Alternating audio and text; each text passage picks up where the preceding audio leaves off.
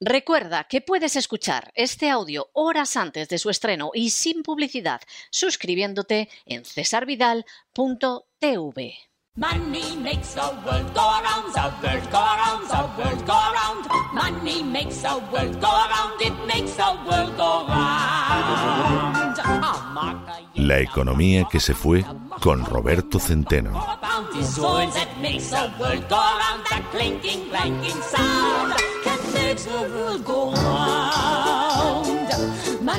Estamos de regreso y estamos de regreso, ya lo saben ustedes, para que aparten cualquier cosa fumable, coloquen el respaldo de sus asientos en posición vertical, se abrochen los cinturones porque ha llegado don Roberto Centeno y seguro que le va a dar un repaso a esa economía que ojalá fuera la economía que se fue, porque es la economía que sigue y lo que te rondaré morena.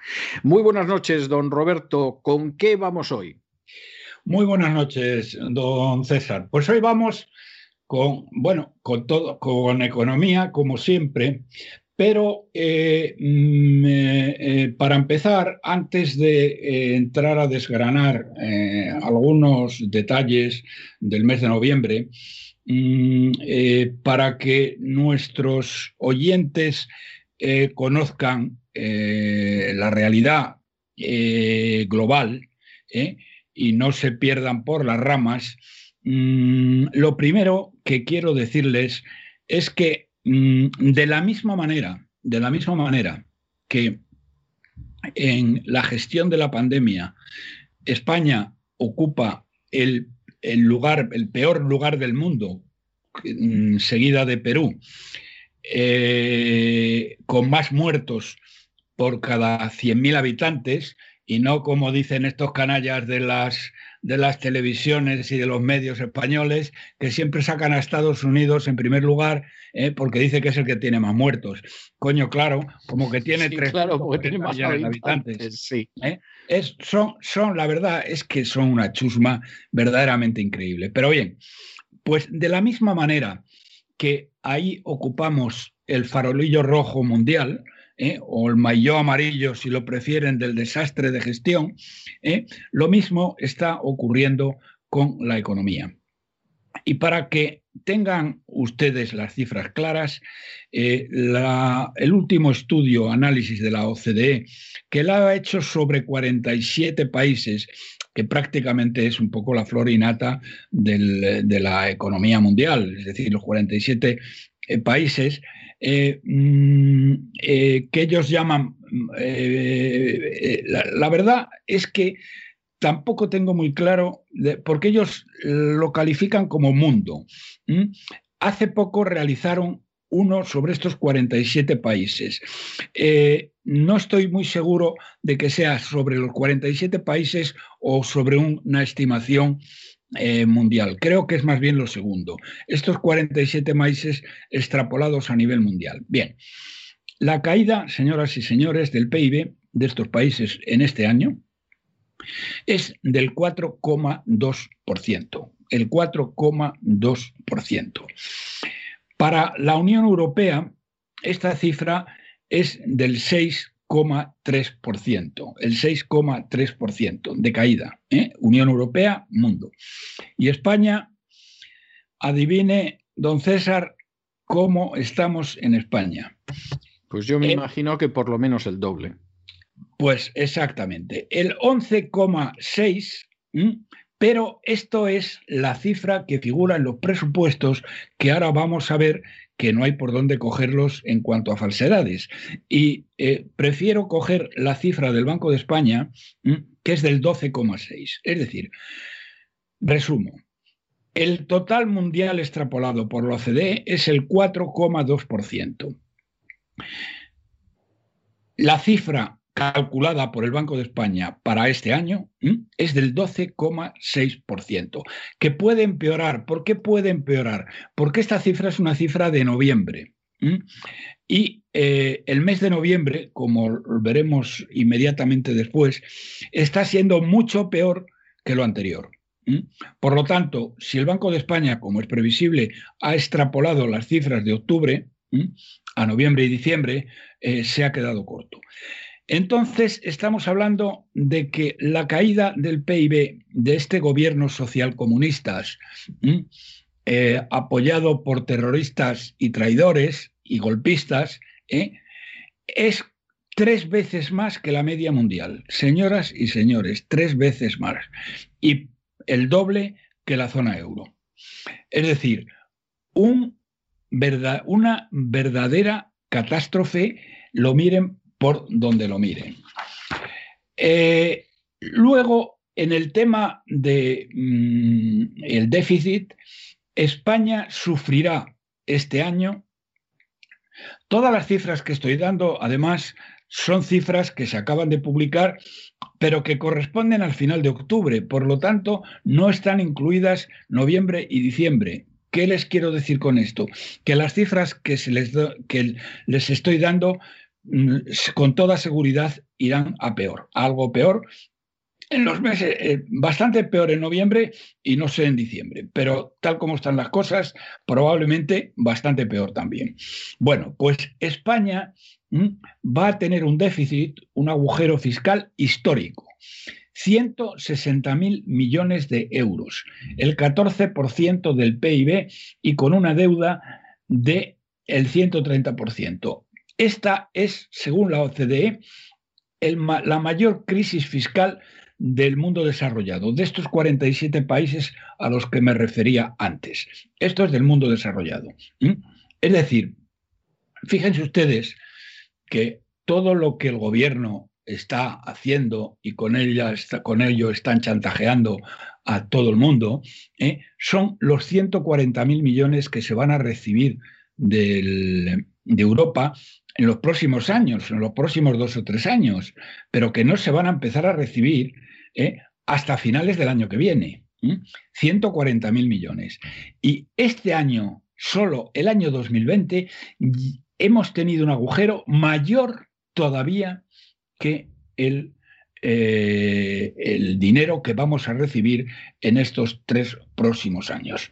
Es decir, la magnitud de la catástrofe es eh, casi inimaginable. Aquí ha sido debido, por un lado, los ingresos tributarios han caído en un 11%, que, que viene a ser aproximadamente unos 30.000 millones, y la IREF piensa que va a tardar 20 años en llegar al nivel de deuda, porque el nivel de deuda es del 130%, que va a tardar 20, entre 20 y 30 años en llevar el nivel de deuda a los niveles pre-COVID. Es decir, verdaderamente alucinante. Tengo que decir una cosa. Yo estoy sorprendido, y ya se lo iré comentando en un próximo futuro, porque el AIREF desde que mm, ya no está este miserable canalla de Escribá, ¿eh?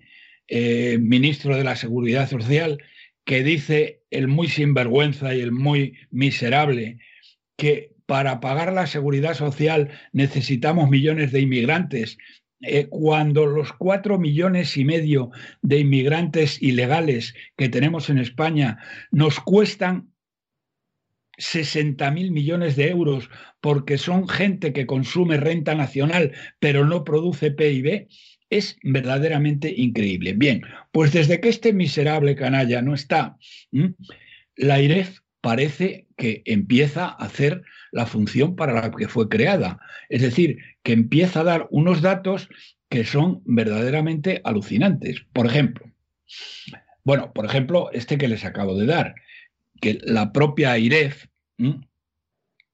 nos, eh, nos diga que vamos a tardar entre 20 y 30 años en llegar al nivel de deuda en los niveles pre-COVID, cuando nos decían el gobierno, nos dicen desde el gobierno que en dos o tres años ya llegamos. ¿eh? Fíjense la diferencia, fíjense la diferencia. Pero es que además, eh, en, el, en el PIB, y ahora entraré en ello, en los presupuestos generales del Estado, que son el mayor disparate de la historia de España, y eso que ha habido presupuestos que han sido disparates totales y absolutos, pero que este bate todos los récords. Bien, en este presupuesto eh, que se ha enviado a Bruselas, se dice que vamos a crecer el año que viene en un 10%. Las cifras de, la OCDE y del FMI ¿eh? están que vamos a crecer la mitad de lo que dice el gobierno, un 5%. Pero hay, amigo, es que la IREF mm, dice que no, que vamos a crecer un 4%. Es decir, que la IREF ¿eh? mm, está actuando con una sorprendente Mm, digamos, eh, imparcialidad. Vamos a ver si es verdad así. No cantemos victoria, pero bueno, es muy buena señal lo que estamos viendo hasta ahora. Bien, más cosas que tengo que decir de una manera, eh, de una manera general. De una manera general. Eh, estoy hablando del agujero fiscal. Ah, sí.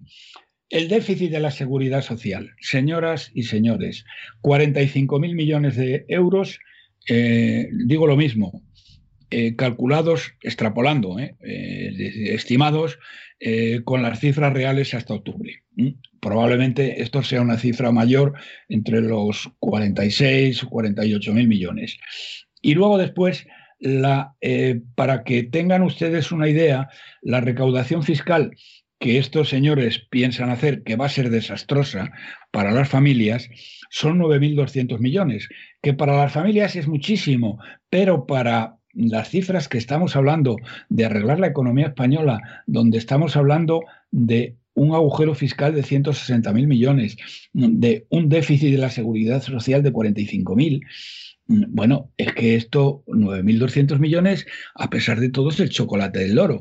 Es decir, yo sinceramente no veo cómo España va a poder eh, superar el año 2021 sin suspender pagos. Yo sinceramente no lo veo a la, a la vista de estas cifras. No, la verdad es que cuesta, cuesta trabajo ver cómo no podría suspender pagos. ¿Usted no cree que podría producirse quizá algún tipo de ayuda de emergencia del Banco Central Europeo? Mm, no, no, no, no, eso no se hace así. No, no, bueno, vamos a ver, vamos a ver. La ayuda de emergencia ya la estamos teniendo. ¿De dónde cree eh, don César? No, no, no, claro que la estamos teniendo, pero me estoy refiriendo a algo más mollar para que no se produjera la suspensión de pagos. Si es imposible, mire, eh, don César, mire, eh, es lo contrario, mm, es lo contrario. estos 160 mil millones del agujero fiscal, ¿de dónde han salido? ¿Mm? Porque esto es el déficit, es decir, lo que hemos gastado de más respecto a lo que hemos ingresado para que lo tengan ustedes claro. ¿eh? Mm, este dinero ha salido del Banco Central Europeo, en su mayor parte. En las letras del Tesoro y tal, las han comprado los bancos españoles, que están cargados de deuda. Tienen una deuda española de 300.000 millones de euros, los bancos españoles, ¿eh? que ahí les puede venir un agujero que se los puede llevar por delante pero son 160.000 millones de euros. Pero es que lo que ocurre es lo contrario. El Banco Central Europeo tiene unas leyes o una legislación, es decir, sus reglas de juego, le impiden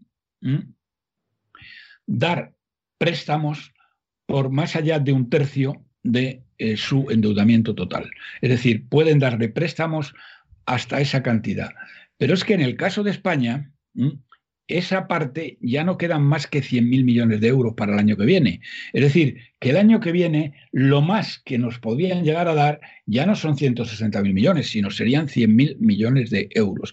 Y el año que viene, ya lo he dicho y lo vuelvo a repetir, España necesita entre eh, déficit y, vencimientos de deuda, para cubrir los vencimientos de deuda, necesita 370 mil millones.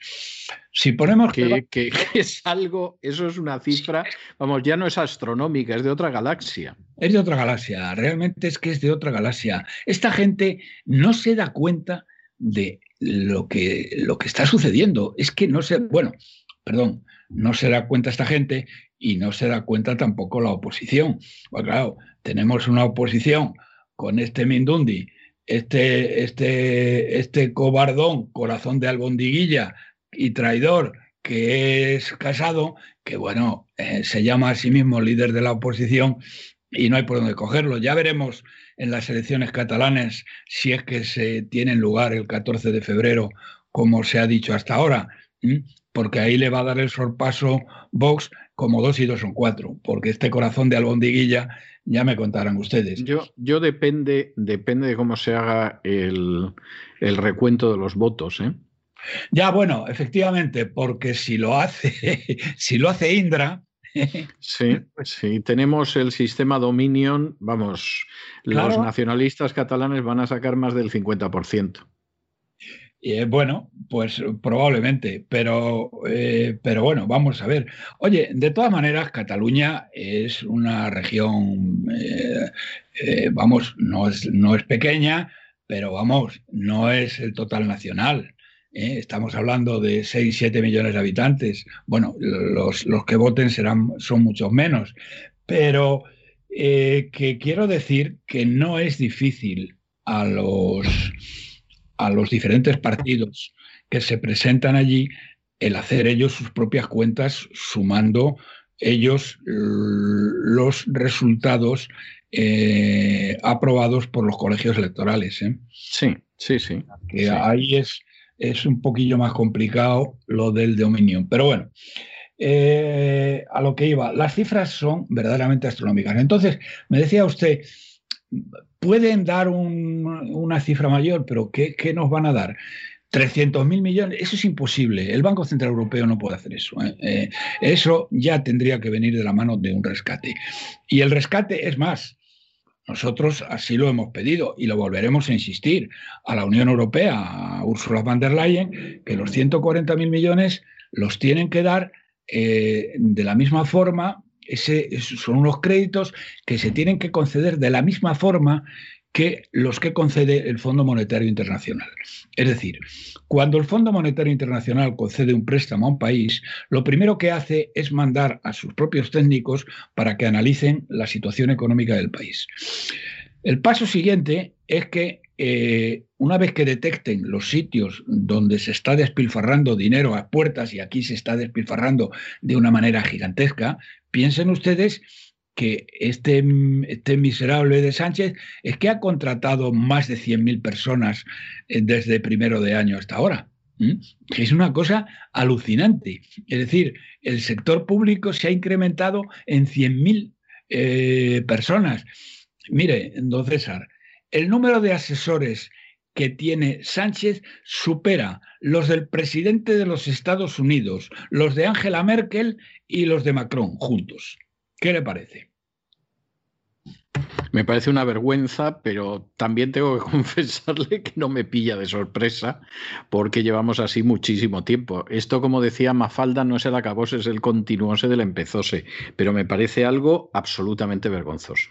Es, es, que es verdaderamente, uno, uno cuando ve las cosas y hace comparaciones, es que se queda alucinado, ¿eh? alucinado.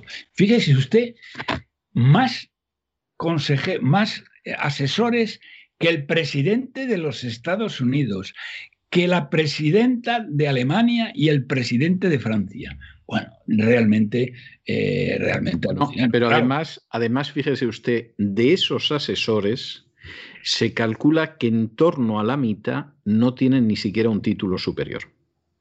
Ya, ya. O sea que yo no sé en qué le asesoran, en jugar al billar o, en encestar más canastas o, o, en robar coches, no lo sé. Pero pero de esos asesores, además, aproximadamente la mitad ni siquiera tienen un título superior, o sea que, es, son simplemente amiguetes a los que se coloca en un pesebre para que pasten.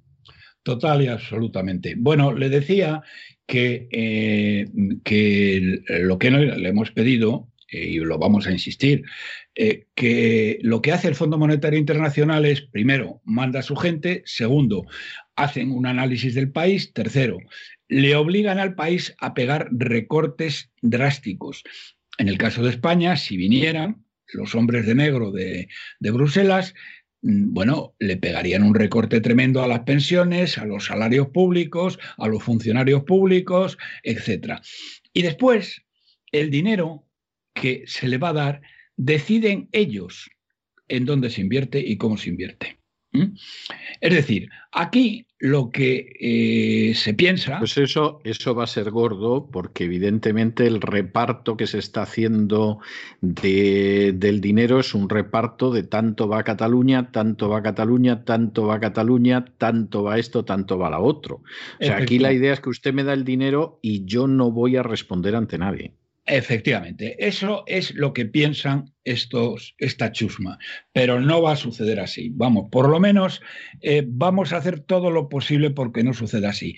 Quiero decir, por otra parte, que estarían locos de remate, locos de remate, si les dieran ese dinero a esta chusma para que hiciera con ello lo que le diera la gana.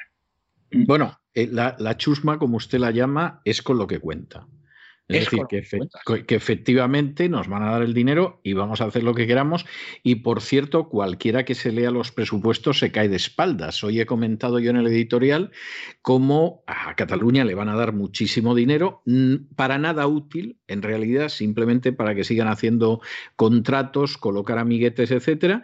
Pero, por ejemplo, la administración de los trenes se lleva varios centenares de millones de euros en Cataluña que no van a ir a los trenes, irán a contratos amigos, etcétera, etcétera.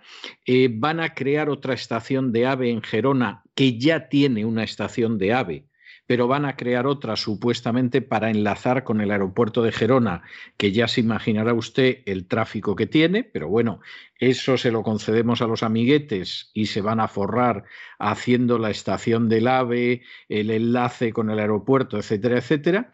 Eh, dan un montón de dinero a la abadía de Montserrat, y alguna otra abadía en Cataluña porque se quejan de que no van turistas con el coronavirus. ¿eh? Entonces, la abadía de Montserrat, ahora nos hemos enterado de que es, que es como si fuera la Costa Brava, que vive del turismo, y entonces le dan también el dinero. Y he ido viendo, bueno, a la Universidad Uberta de Cataluña, que no se matricula ni Blas porque es una universidad de vergüenza, tercermundista, y no se matricula nadie, pero, pero evidentemente hay que mantener la Universidad Uberta, pues, pues entonces se le da también un dineral y luego hay una serie de universidades en Cataluña de, ínfima categoría académica, que efectivamente hay muchísima gente que no se matricula ni cosa parecida, que estar loco para matricularse ahí, y que también les van a dar un dineral y encima van a ascender a los profesores para que ganen todavía más dinero. Supongo que no será para premiar su bondad académica porque no existe.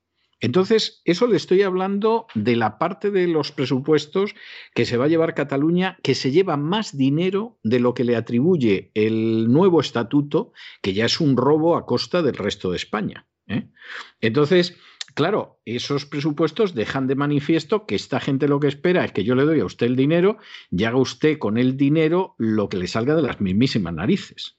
Pero, efectivamente, como dice usted, como en un momento determinado les digan no se las componga usted porque este dinero lo tiene usted que gastar de tal manera de la otra y tal, los va a poner en un apuro muy serio, muy serio.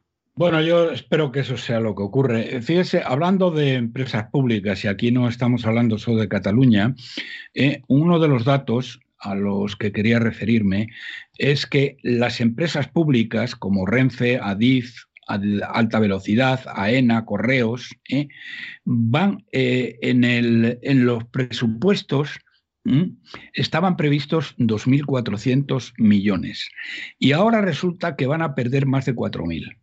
Esto es para los presupuestos, perdón, esto me estoy refiriendo para los presupuestos de este año, de 2020. ¿eh? Estaba previsto que perdieran 2.400 y van a perder 4.000 millones. De ahí que tengamos ese agujero fiscal de los 160.000 millones. ¿eh? Es decir, aquí mm, bueno, es que, es que hablamos de los miles de millones como si, y, sin embargo, fíjese, el, en el ingreso mínimo vital, que lo han hecho para, para para, para eh, bueno, para que les voten, ¿eh? para el voto cautivo, eh, eso se ha convertido, gracias a Dios, en un arma de dos filos, porque resulta que se están denegando el triple de las solicitudes que están concediendo. Hasta noviembre habían concedido 136.400, que no está mal. Bien, pero sin embargo el total de las peticiones don César, era de 488.800. Es decir, que 136.000 400 eh, personas ¿eh? les votarán porque han recibido el ingreso mínimo vital. Pero la diferencia, el, doble de estas personas, ¿eh? no les van a votar porque no se lo han solicitado y no se lo han dado. Con lo cual, yo me alegro infinito porque eso les va a salir el tiro por la culata. Sí, previsiblemente, previsiblemente va a ser así. Sí, esto, eh, otro, por ejemplo, mm, similar, el plan de rescate de la hostelería se anunció a bombo y platillo el pasado, a finales de octubre pasado, ¿eh? y de ello no se ha hecho nada. ¿eh? Las comunidades autónomas y los ayuntamientos han aprobado sus programas, pero que eran pequeñitos, eran de alivio fiscal. Eh, en Alemania y en Francia, para que tengan nuestros oyentes una idea, eh, eh, la hostelería, los restaurantes, los bares, han recibido el 75% de los ingresos que han perdido. El 75%. Aquí el 0%. ¿Mm? Lo cual, lo cual dice mucho de lo que a este gobierno le preocupan las clases medias y los sectores productivos y la gente de la calle, que les importa un pimiento. Total y absoluto. Total y absoluto. Bueno, y sin embargo, a pesar de todo, aunque siguen bajando, aunque siguen bajando, eh, en todas las encuestas, la última que he visto esta mañana, todavía sigue dando al, al Partido Socialista como primer, como fuerza más votada.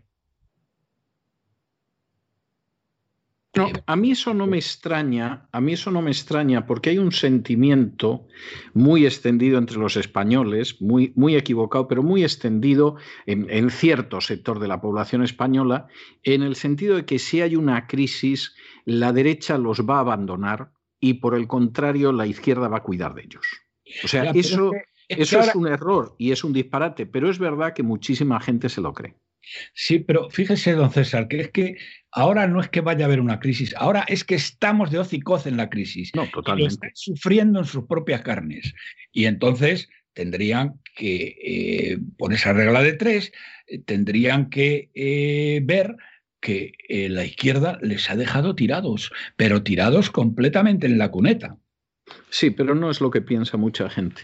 Y, es lamentable, porque efectivamente es un gravísimo error, pero ellos tienen la idea de que, bueno, algo, algo por lo menos van a hacer para que la miseria no sea mayor. Y además, dentro de ese proceso, pues tiene usted a los medios de comunicación que le echará la culpa de esto a Aznar o, a lo que se tercie. O sea, esa, esa es la triste realidad. Vamos a ver, para mí no hay la menor duda de que aquí hay una sucesión de desgracias inmensas, uno de cuyos grandes jalones fueron los años de Rajoy, luego han venido estos para terminar de, fastidiar las cosas, por decirlo de una manera elegante, y evidentemente los grandes paganos de esta situación son las clases medias y por lo menos las clases medias, que todavía son la mayoría de la población española, tendrían que estar poniendo el grito en el cielo y viendo cómo se quitan de encima a esta gente. Pero lamentablemente buena parte de la población española, incluidas las clases medias, consideran que es una situación malísima, pero que esa situación malísima la izquierda va a cuidar más de ellos. Y además hay un elemento muy grave, don Roberto, que hay que atribuírselo al anterior presidente de gobierno. Y es que cuando Rajoy consigue una mayoría absoluta, absolutísima, la gente pensaba que sí iba a repetir lo que sucedió en la época de Aznar, es decir, que quedamos muy tocados económicamente con los gobiernos socialistas de Felipe González, pero vino Aznar y la situación mejoró. Y la gente esperaba que iba a suceder. Es decir, otra vez el Partido Socialista, esta vez con Rodríguez Zapatero, nos ha llevado al desastre, pero va a llegar otra vez el Partido Popular y nos va a sacar. Pero como se dio la circunstancia de que Rajoy fundamentalmente ahondó y empeoró la política de Rodríguez Zapatero y a muchísima gente le fue muy mal, porque Rajoy fue un traidor en toda regla, pues evidentemente no se fían de eso. Y, eh, el voto natural se supone que tendría que ir hacia Vox, pero al final esa derecha está muy dividida y muy cuarteada. O sea, entre los que no van a votar al Partido Popular en la vida, yo no voy a volver a votar al Partido Popular jamás. O sea, no se me ocurre pensar qué catástrofe nacional tendría que producirse para que yo votara al Partido Popular. Pero yo no los voy a volver a votar jamás después de lo que fueron los años de Rajoy. Y los que, por el contrario, van a volver a votar al Partido Popular, como hay gente que va a votar al Partido Socialista toda su vida, porque es que parece que pertenecen a una secta en vez de ser ciudadanos que tienen que votar. Y al final eso acaba dando unos números que seguramente cocina Tezanos, pero que también seguramente no son tan distantes de la realidad. No, yo no me estoy refiriendo ahora, por supuesto, a, los, a las encuestas de Tezanos, que esas ni las tengo en cuenta, sino a los que hacen eh, una serie de, empresas eh, de este tipo para distintos eh, medios. Medios, sí, pero... Veía esta mañana, hombre, es muy, es, es muy llamativo que PSOE y Podemos pierden un montón de, un montón de escaños, ¿eh? sobre todo Podemos. Podemos eh, pega un estacazo de primer nivel, pero y sin embargo suben el PP y, y Vox. Pero bueno, en fin. Eso, eso es, bueno, relativamente verosímil, pero luego yo tendría que verlo en la práctica, porque además, eh, como yo conozco cómo se cocinan las encuestas y, la situación en la que están los medios, pues al final hay un claro paralelo entre la situación económica del medio y el resultado de las encuestas. ¿Eh? Bueno, entonces, Y entonces, vamos a ver, por ejemplo, por, citar un medio que conozco muy bien porque he estado colaborando con él más de década y media. La razón hace ya unas, unos meses que salió del OJD. Es decir, ha decidido que no se sepa los ejemplares que vende a diario, lo cual quiere decir que seguramente anda por debajo de los 20.000. Como usted comprenderá, las encuestas de la razón van a ir en la línea de que me coloque publicidad la Comunidad de Madrid, el Ayuntamiento de Madrid y, en fin, algún otro medio de ese tipo. Y entonces, seguramente el Partido Popular sale muy favorecido en sus encuestas, o más favorecido de lo que debería. No, no, eso desde luego.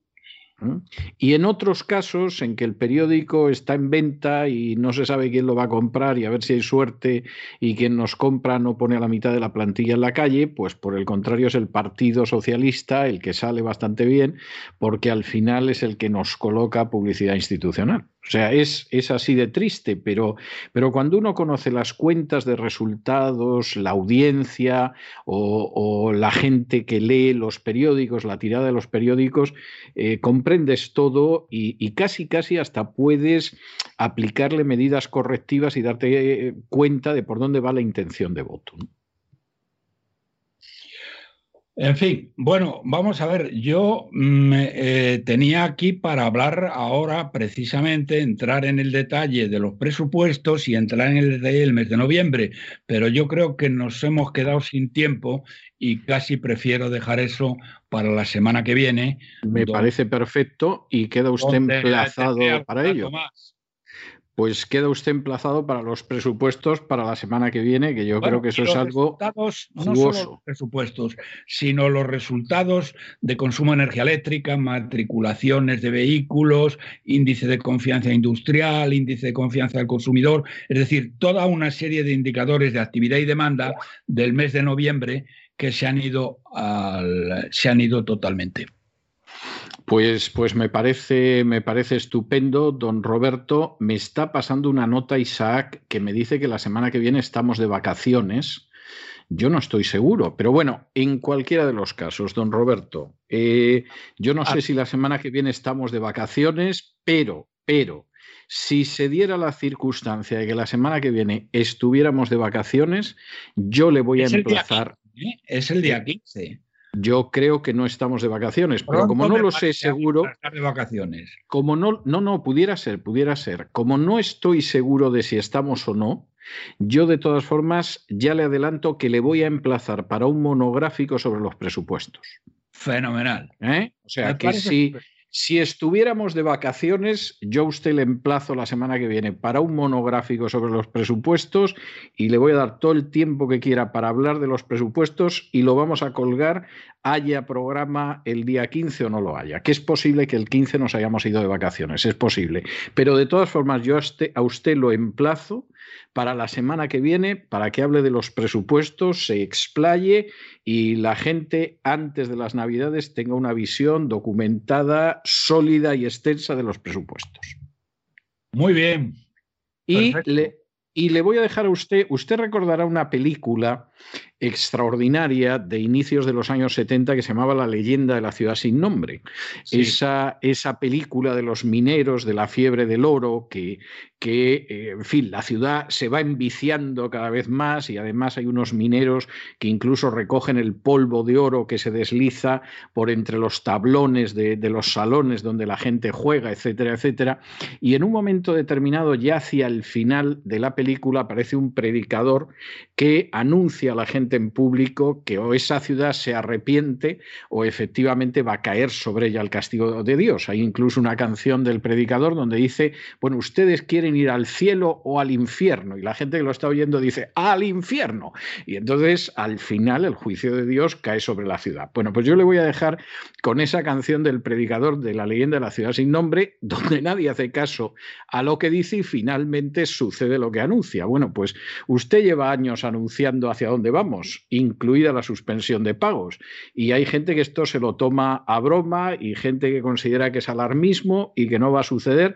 Bueno, pues vamos a ver lo que sucede. Yo de momento le dejo con ese predicador de la leyenda de la ciudad sin nombre y hasta la semana que viene, que si no tenemos programa, yo ya le adelanto que usted va a tener un monográfico para hablar de los presupuestos. Pues un abrazo muy fuerte, don Roberto. Otro para usted y para todos los oyentes. Here it is. You want to see virtue left behind. Here it is. Sodom was vice and vice versa. You want to see where the vice is worse? Here it is. I mean, here it is. Y con este llamamiento trepidante del predicador de la leyenda de la ciudad sin nombre para que la gente se arrepintiera y evitara así el juicio de Dios, juicio de Dios que parece que nos va a caer encima el día menos pensado, nosotros hemos llegado al final de nuestra singladura de hoy del programa La Voz. Esperamos que se hayan entretenido, que lo hayan pasado bien, que hayan aprendido incluso una o dos cosillas útiles.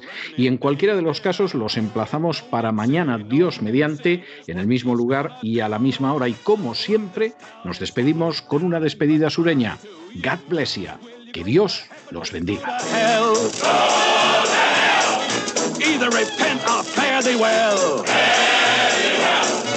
Gotta take care of no name city. Comes the end and it won't be pretty. Here it is. I mean, here it is. Here. I mean, here it is. El programa La Voz es una producción de Artorias Incorporated y al amparo del derecho a la libertad de expresión no se hace responsable de las opiniones vertidas en el curso del mismo. Ah.